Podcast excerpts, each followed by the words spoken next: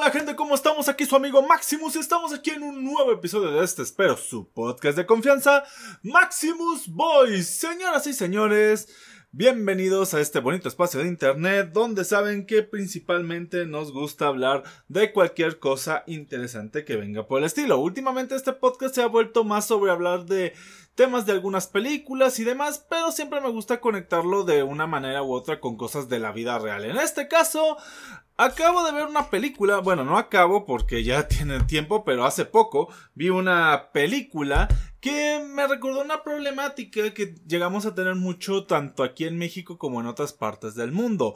Y luego también me puse a ver una miniserie de Netflix en mis tiempos libres que bueno, parece que todo se combinó en, eh, la existencia de que el contenido que estoy consumiendo me recuerda a ciertos em, errores o ciertas cuestiones que llegamos a tener. Y es el hecho de las generalizaciones y las eh, sobreexageraciones. Bueno, exageraciones podríamos llamarlo, porque el sobreexagerar es cuando ya tomas algo que de por sí estás parodiando, que es el término de exageración más viable o más llevadero que podemos absorber o que llegamos a vislumbrar y terminamos en un aspecto, terminamos en un este, ¿cómo podemos llamarlo? en un espectro en el cual ya se vuelve hasta ridículo. O sea, muchas veces las exageraciones sirven para comprender pues eh, los puntos cúlmines o hasta qué extremo puede llegar un asunto. Yo no estoy nada en contra de las exageraciones mientras se ocupen de manera ya sea ilustrativa o cómica, ya que eh, mediante la comedia podemos ver situaciones muy extremas que no van a pasar pero serían graciosas y en el lado de lo ilustrativo podemos ver situaciones eh, maximizadas, como por ejemplo yo que trabajo mucho en el área de los seguros, a veces tal vez exageramos un poco, bueno, más que exagerar, llevamos al límite algunas circunstancias, como podrían ser pues el caso de las enfermedades, el caso de algún siniestro, demás, pero son hechos que pueden llegar a a suscitar en algún momento. ¿Qué es lo que pasa? Son hechos que a veces son poco probables, pero eh, por lo menos dentro de mi ámbito de trabajo, mi ámbito de, mm, de estudio, pues se hace por una cuestión explicativa, una cuestión preventiva. En el caso de la comedia, a mí me ha gustado mucho la comedia exagerada, a veces hasta un poquito de abuso de la misma. Por lo tanto, eh, no soy ajeno al hecho de utilizarla como sátira. Pero el hecho es que llega a un punto donde ya se siente sobreexagerado el asunto, o bien dicho, se siente muy codependiente de esa exageración.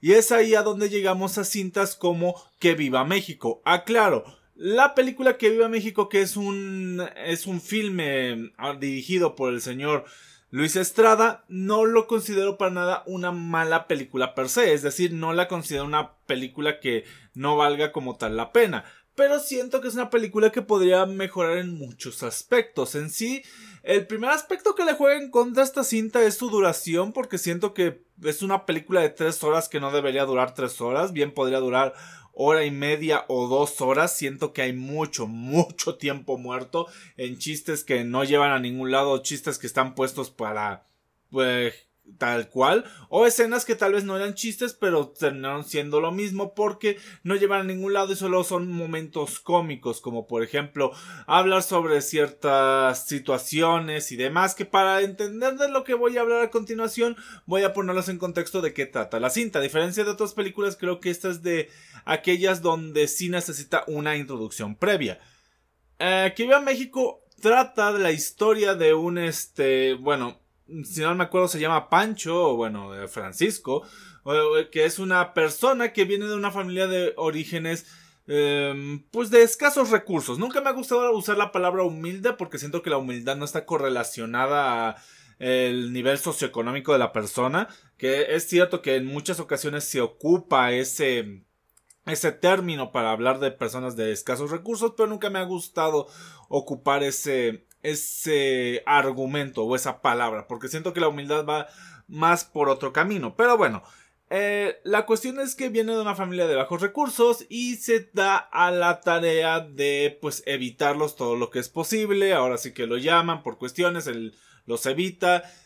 Y eso se debe a que ahorita tiene un buen empleo, se ha llegado a desarrollar más que muchos otros eh, dentro de su núcleo familiar, sin, por no es decir que dentro de todos, ya que hay ciertas situaciones en las que se muestra que por lo menos en cuestión de poder adquisitivo, ni juntando todos eh, su cochinito como lo llamaban en una escena, pues podían cubrir ni la mitad de lo que él terminó pagando en su totalidad. Así que pues vamos por cuestiones por el estilo, para que se vean más o menos el nivel socioeconómico con el cual nos están presentando al protagonista y a su familia. Bueno, todo esto eh, culmina en el hecho de que el abuelito de este protagonista pues se nos desvive, se nos va para el otro barrio, se va con San Pedrito y pues em, tiene la, la tarea de ir. ¿Por qué? Porque si no va, pues técnicamente toda su familia se ve en un agujero legal, ya que pues por cuestión de testamento él debe estar sí o sí, por cuestiones de, de últimas voluntades y demás cosas que sabemos que son más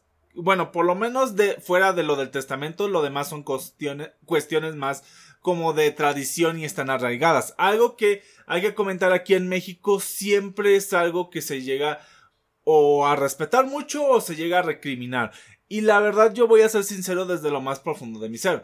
Yo no soy una persona tan apegada al sentimiento de uh, sí o sí deben estar todos, sí o sí deben estar uh, alguien para que se cumplan las cosas, ya que por X o Y razón nunca puedes predisponer de que todas las personas estén. Tú puedes esperar que venga alguien, pero ya de que eso a que venga realmente, pues todas las personas están ocupadas, a excepción de que sea algo que hiciste específicamente o eh, que haya sido planeado para alguien, pues sí, obviamente, pues no pueden correr las cosas si no es por esa persona. Y en este caso de ser un funeral, pues, eh, pues no importaba mucho. Aunque luego al, al seguimiento de la historia nos vamos a dar cuenta de que sí tenía más importancia la llegada o la presencia de este personaje a todo esto. Pero bueno, el punto entre que sí y que no se termina decidiendo ir, se va dando cuenta que ya ha pasado mucho, mucho tiempo, 20 años según la cronología de la película.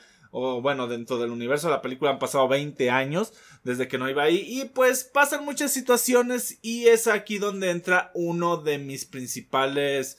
Más que problemas son críticas hacia esta cinta. Y es que Entiendo el hecho de marcar muchas costumbres o situaciones que suelen suceder por esas zonas, pero el hecho de que los lleven a los extremos más exagerados, y es que no me refiero a que exageren, sino es que todos los clichés sobre exagerados se repiten uno detrás de otro, de otro sin cansancio. Que la familia que abusa, que los terrenos peligrosos para cruzar, que no hay baños, que falta esto, que falta lo otro, la la la chele. Literalmente parece que hayan elegido el lugar, el pueblo más pobre de todo México y aparte le hayan agregado la tasa de criminalidad más alta de todo México, más aparte hayan puesto al protagonista en la familia más culera que se les pudo haber ocurrido.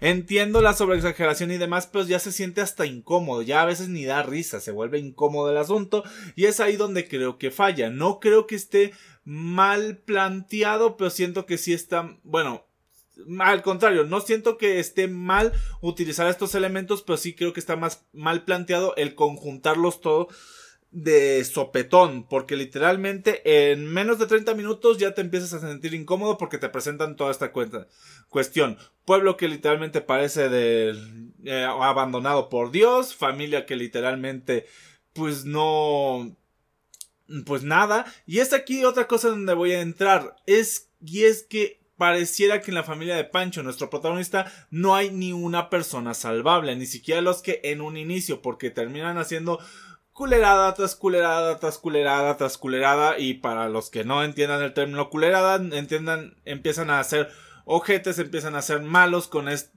con este protagonista una y otra vez, al parecer sin razón alguna, eh, poniéndolo a pagar la mayoría de una fiesta en la cual en teoría los invitaron a ellos, poniéndolos poniéndose a espiar lo que hacen en su intimidad, literalmente sin ponerle un alto a los primitos con las cosas nuevas que traen y rompiendo las cosas porque no lo comenté. Eh, este joven, aparte de tener una, una esposa, también tiene hijos, a los cuales llevo a este lugar. Y digamos que si yo fuera los hijos del protagonista de esta película y me llevan allá, yo terminaría con traumas, la neta. Pero bueno, Pasa toda esta cuestión y resulta que em, ya el día del funeral se platica sobre la herencia, se platica sobre varias cosas y resulta que fuera de nuestro protagonista el abuelo manda a la fregada o manda literalmente por un tubo al resto porque les deja cosas literalmente entre simbólicas y entre insultos indirectos, que entre que te dejo un folleto de a uno de sus hijos que era político, que le dejo que le deja un folleto con según las reglas de normatividad a ver si les hace caso, que al otro pues que por ser religioso no le deja nada porque no le tiene valor a los bienes por encima de, de las cosas de fe, Dios y demás cosas, al otro hijo que pues les deja todos sus artículos de minería porque pues le siguió sus pasos y que le siguiera dando duro. O sea, pura cuestión. Y a nuestro protagonista literalmente le deja todo, que las propiedades, que... Em, que una caja fuerte, que su última voluntad y demás cosas por el estilo. A todo esto resulta que la caja fuerte, la última voluntad y todo esto sí es algo muy preciado. Literalmente es algo que em, no se los voy a comentar porque prácticamente todo el acto final gira a través de esta herencia, pero sí es algo que pues la película per se no te preparaba o más bien te decía no ha de ser una tontería o sí ha de ser algo valioso pero no lo que pensamos y termina siendo la cuestión que pues a más de uno ahí le hubiera gustado la cosa aquí es que llegado a este punto y, y yendo derechito al final pareciera que las cosas en vez de agarrar un punto positivo, agarran a oscurecerse aún más. Y es algo que es muy propio de la filmografía del señor Luis Estrada, pero en lo personal no me termina de agradar mucho porque literalmente siempre se dice que una película debe ser una montaña rusa de, de emociones, ¿ok? Pero en las películas de este señor pareciera que en vez de ser una montaña rusa es una subida a una montaña donde después de llegar a un punto culme de pseudo paz, pseudo tranquilidad, empezamos a rodar cuesta abajo hasta el fondo sin más y pareciera que no vamos a llegar porque es cosa mala tras cosa peor, tras cosa peor, tras cosa peor. Y esto solo hace que todos esos clichés negativos que hubiéramos visto anteriormente se potenciaran y se conjuntaran en más situaciones, lo cual termina en un desprecio total a todos y cada uno de los personajes, incluyendo al protagonista. Y aclaro, hay películas como La dictadura perfecta, El infierno de este mismo autor que llevan más o menos esa esa línea, pero por lo menos terminas entendiendo o agarrándole cierto cierta comprensión, cierta empatía a algunos de los personajes que, que están en ese en esa vorágine, en ese bucle de negatividad.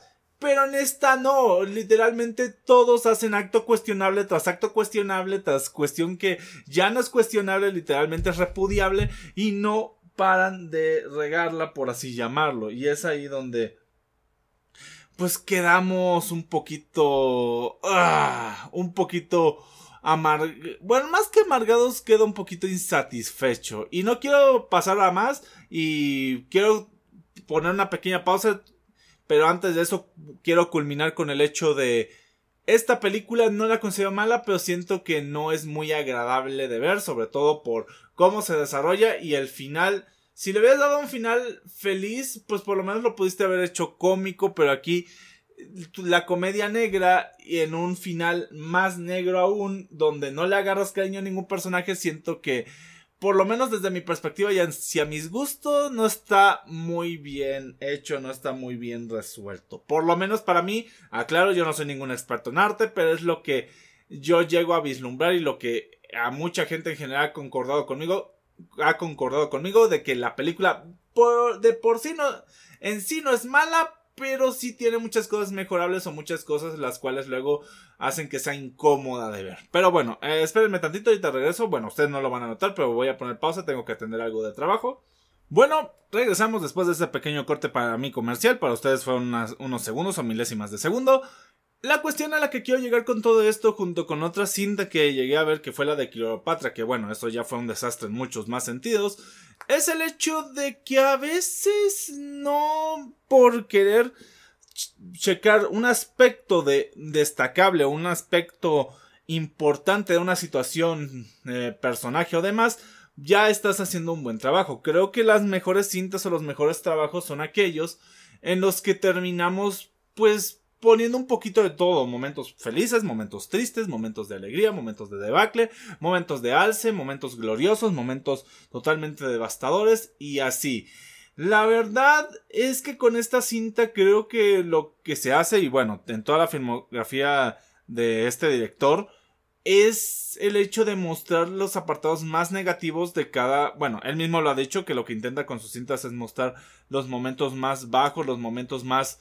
Eh, los pecados más grandes, por así llamarlos, de cada uno de los gobiernos que hemos tenido en los últimos años. Pero también siento que en esta última tal vez se le pasó un poquito la mano, porque de por sí. Eh, esta película, a diferencia de las otras en las cuales se transmite de creo yo, muy buena manera todo el, el mensaje de cosas como eh, la lucha contra el crimen organizado, el hecho del periodismo amarillista, el hecho de la corrupción dentro de, los gobiernos sin importar dónde se encuentren, si están en los extractos más altos o están literalmente en un pueblito perdido de la nada, es que en esta, en vez de que sientas que te está mostrando un mensaje y que tienes que recapacitar ante él, te está mostrando nada más cómo está en la situación, pero no te muestra otra cosa, simplemente te dice de que si tú estás en un extracto, llegaste a un extracto alto, aunque y vienes de hasta abajo, tarde o temprano vas a regresar ahí. ¿Por qué? Porque pareciera que aquí en México no hay salida de la cubeta de cangrejos. Para que entiendan más o menos la analogía que me refiero, es que por lo menos aquí en México, por lo menos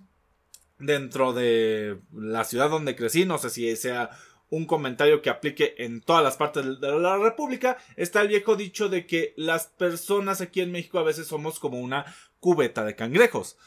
¿Y a qué me refiero con eso? Cuando un cangrejito intenta salir fuera de la cubeta, el resto lo anda jalando para que no salga o evita su salida.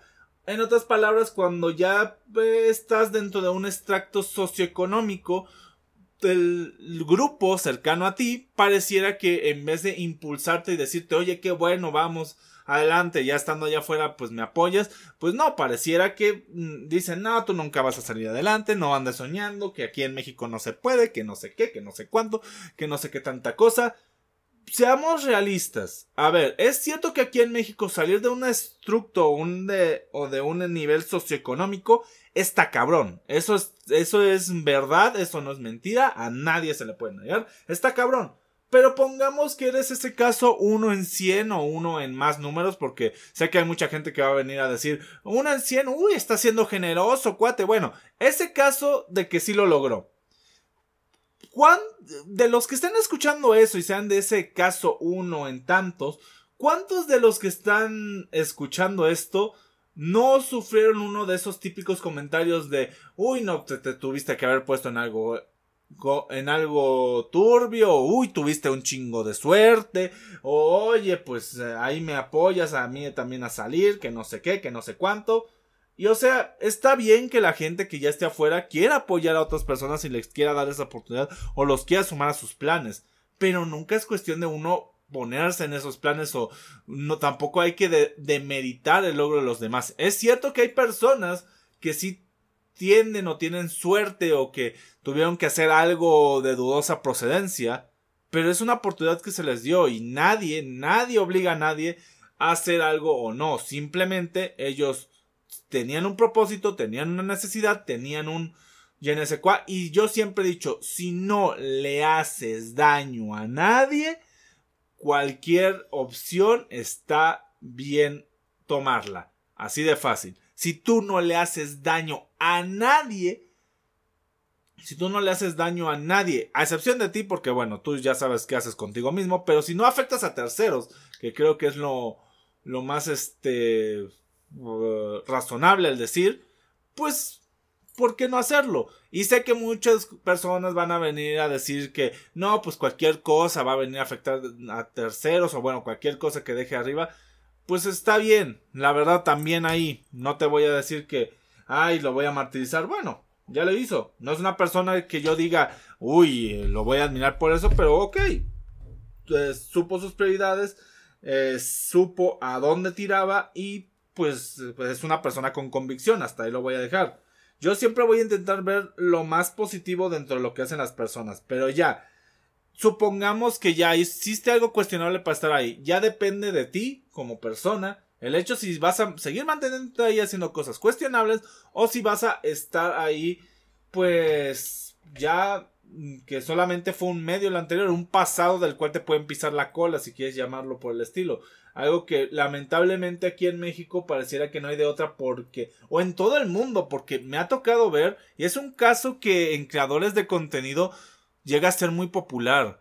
Que tú ves a tu creador de contenido feliz, platicando con el chat, hablando de un montón de cosas, o haciendo sus videos, no molestando a nadie, y de repente alguien encuentra algo de su pasado, alguien le encuentra algo de, de tiempos anteriores, y se acabó el chiste. Ya se volvió serio el asunto y dependiendo de la gravedad de lo que se hable de la otra persona, eres un villano o eres un héroe. Y es así como de...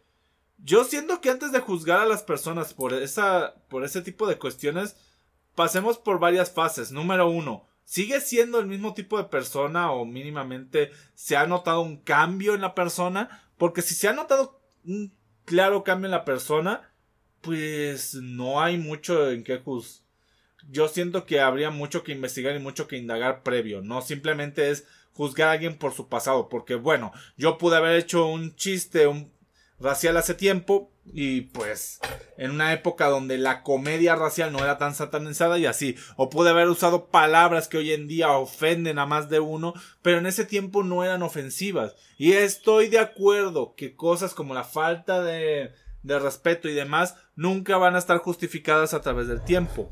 Pero en un pero hasta qué punto podemos decir que la comedia es comedia? Solamente cuando todos estamos de acuerdo.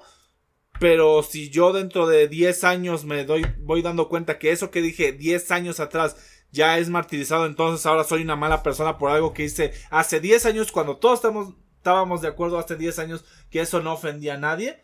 Está, es que esa es otra cuestión, eh, esa es otra cuestión importante. A veces los tiempos marcan el hecho de que una persona haga algo con no e intención.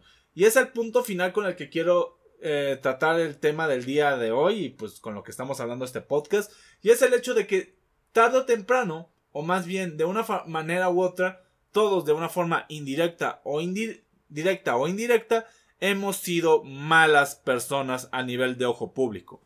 Ya sea haciendo comentarios clasistas, racistas, ofendiendo a gente, usando palabras que son denigrantes, ofensivas para ciertos grupos y demás. Y eso se debe a que venimos de una brecha cultural, por lo menos los que ya tenemos cierta edad. Por lo menos si tú estás escuchando esto y tienes más de 25 años, es muy claro, o bueno, diría más de 20, estamos en una etapa muy clara en la que los tiempos, o por lo menos en las cuestiones como la comedia, el comentario social, el la aceptación pública de ciertos grupos, nichos y demás se ha visto modificada. Ya lo comenté en un podcast anteriormente lo que pasaba con los otakus.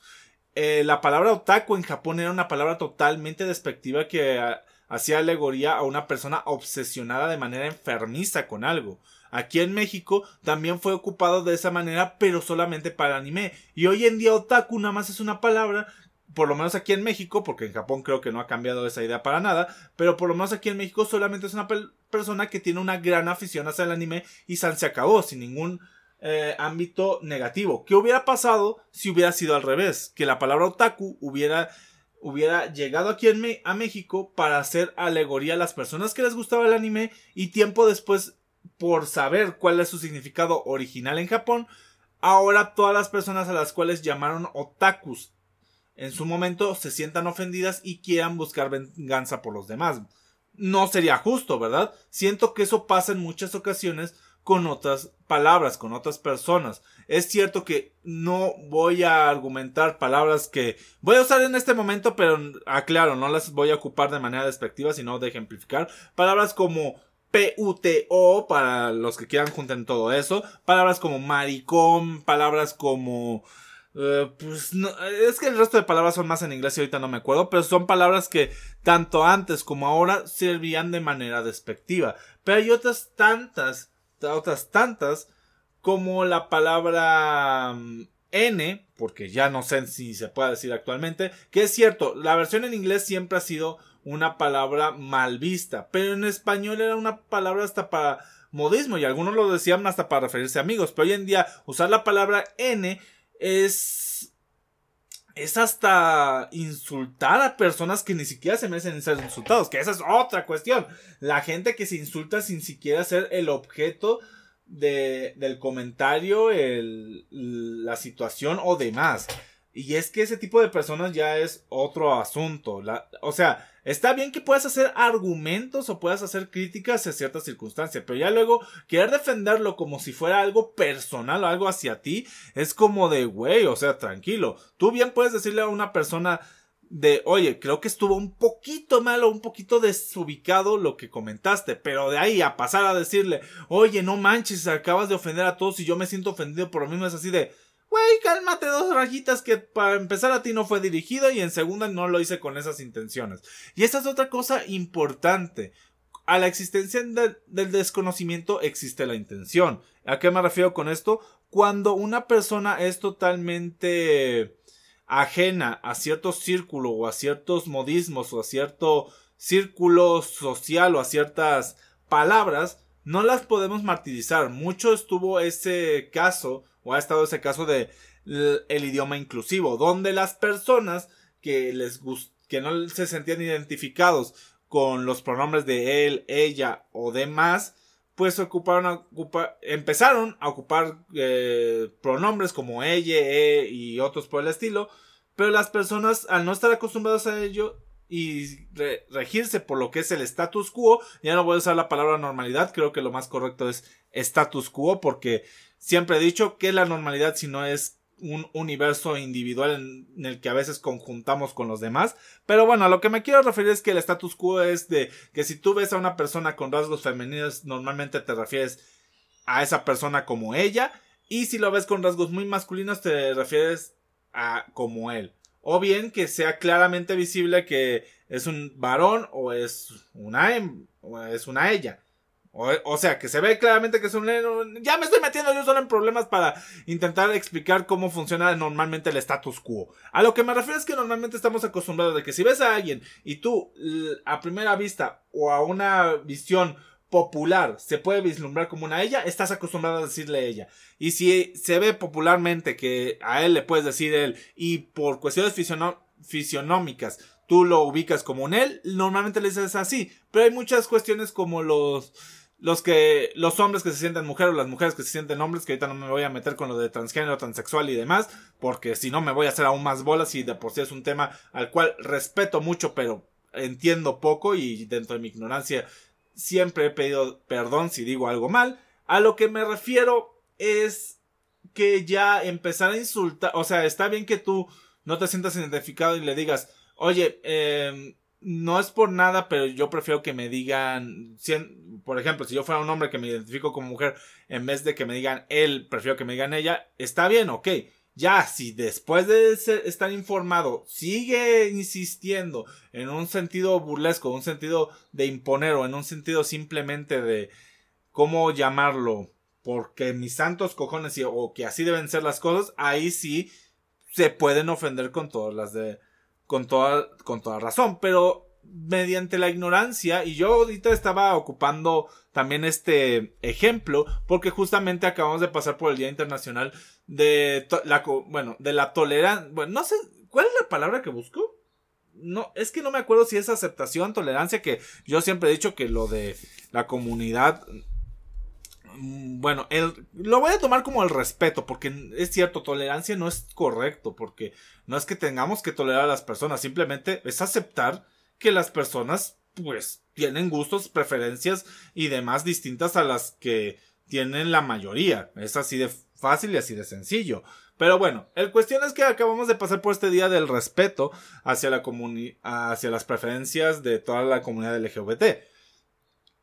Eh, cosa importante es que quise usarlo esto como ejemplo a raíz de esto para llegar a un punto en el cual creo que ya me estoy perdiendo y es el hecho de que tras la ignorancia creo que se puede respetar el primer contacto de que no se no se tome tu visión de las cosas. ¿Por qué? Porque no es algo a lo que estemos acostumbrados la mayoría.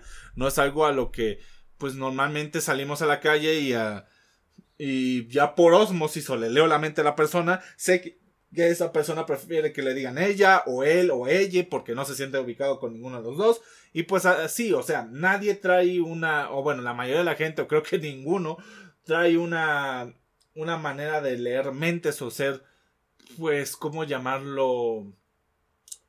Adecuados en ese sentido. Lo siento que tras la, eh, la ignorancia es de los pocos momentos en los cuales se podemos equivocarnos con la libertad de no ser agredidos. Ya cuando no se agrede, ah, son de la ignorancia, pues es como de, entiende, no, soy ignorante ante tu, hacia cómo vives, hacia cómo te, te riges. Y a todo esto cae el último comentario que quiero hacer. Y es el hecho de que con todo esto de la ignorancia llegan los momentos en los cuales la comunidad para como está hoy en día nos puede clasificar como dentro de un estructo negativo simplemente por lo mismo, por un momento desafortunado. Como lo he comentado, todos en algún momento hemos llegado a hacer comentarios racistas, clasistas, negativos, este, intolerantes y demás, pero no porque esa sea nuestra intención, sino porque, dado cómo está la visión general de la sociedad, así nos ven, así nos perciben, pero es también debido, en muchas ocasiones, hacia la ignorancia. A veces las personas nos quejamos en muchas ocasiones, sobre todo aquí en México, por decir que hay personas que viven dentro de sus burbujas, los, los que conocemos como whitesicans. Pero creo que cada persona, por lo menos aquí en México, eh, no sé si en otras partes sean un poquito más abiertos para explorar otros, pero me he dado cuenta que todos vivimos dentro de nuestras propias burbujas. O regresando a la analogía de, del inicio de los cangrejos, cada quien vive en su propia cubeta al vivir en esa cubeta y querer salir hacia, a ver otras nuevas cubetas, ver otras nuevas burbujas, nos damos cuenta que podemos llegar a ser eh, disruptivos, podemos llegar a chocar. Y o sea, eso no está mal, es todo lo contrario. Tanto nuestra cultura, nuestra manera de pensar y demás se puede congeniar con los de otros, pero creo que hay tres puntos claves que tenemos que tomar en cuenta cuando conocemos a a otras personas o personas fuera de nuestro círculo. Número uno, la empatía. Número dos, el respeto. Y número tres, la comprensión.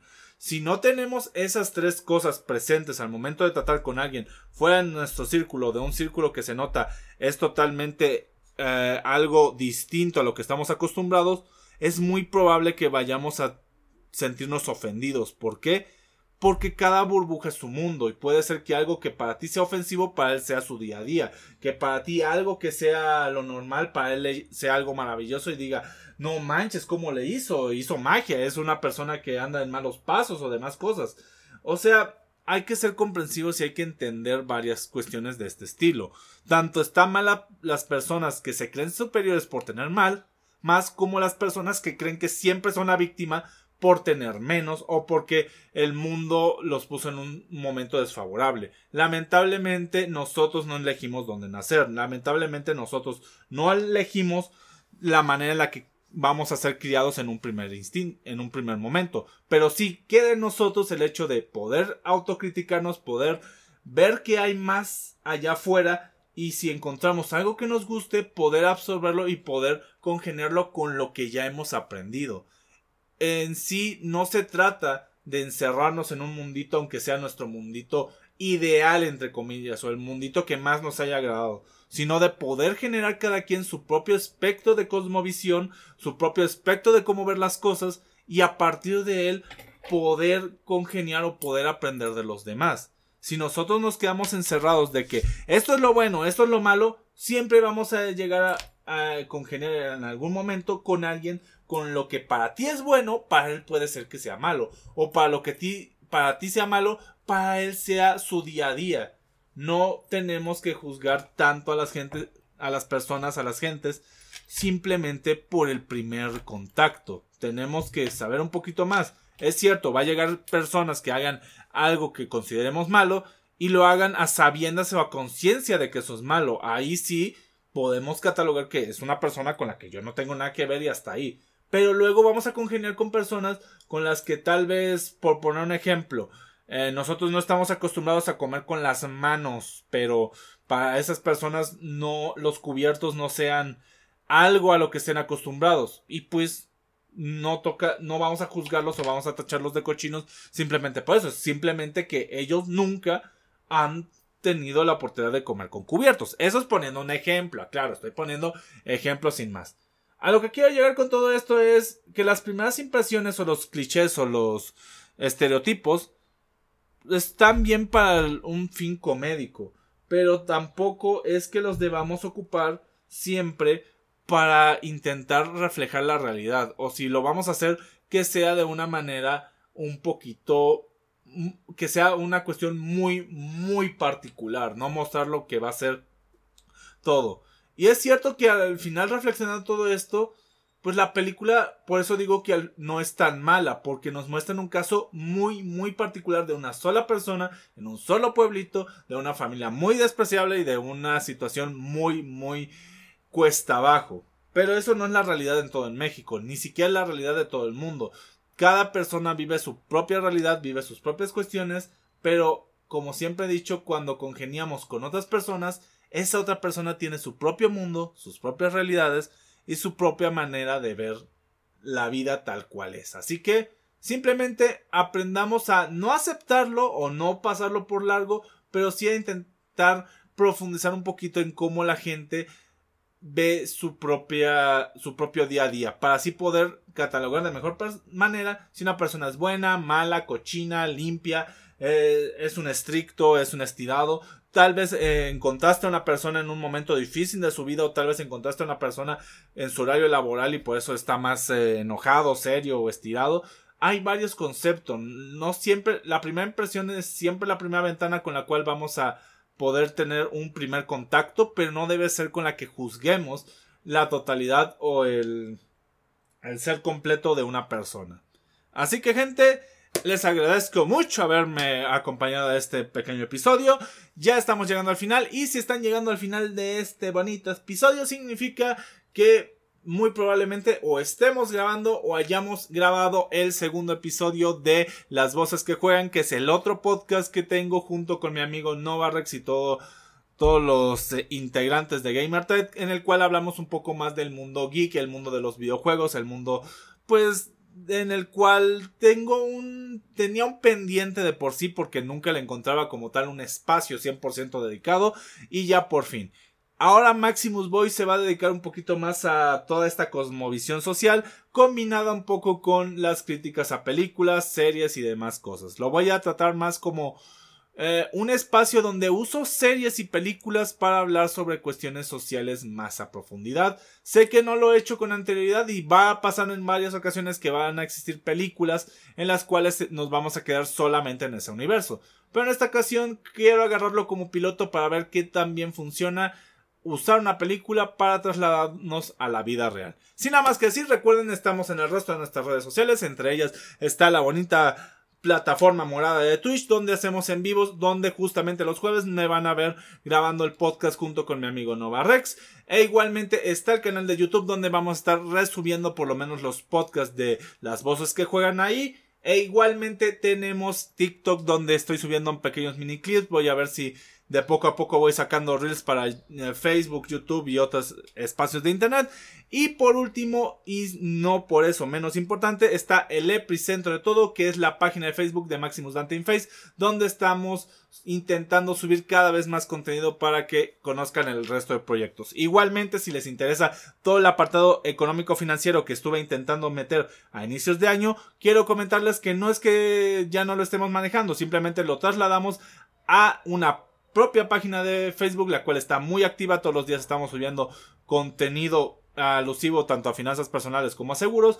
E igualmente está el apartado o está eh, una, un perfil de TikTok llamado Rubén Tello FP, donde subo pequeños reels, pequeños fragmentos, pequeñas cápsulas, hablando sobre seguros, finanzas personales y demás cosas por el estilo. Sin nada más que decir, esperando que les haya gustado este contenido, espero igualmente tengan un excelente día, tarde, noche, o sea, que estén escuchando, nos vemos hasta el siguiente capítulo y recuerden, todo esto es simplemente una manera elegante de decir, no se pierdan, no se no se queden nada más con la primera impresión. Si realmente tienen interés o realmente quieren saber si una persona puede llegar a ser buena o mala, lo mejor es pues tener una conversación con ellos. Como dije en un primer instante, la comprensión, la empatía y sobre todo la paciencia pueden ser los verdaderos cristales con los cuales ver un mundo mejor. Sin nada más que decir, nos vemos en un próximo episodio. Bye. Adiós.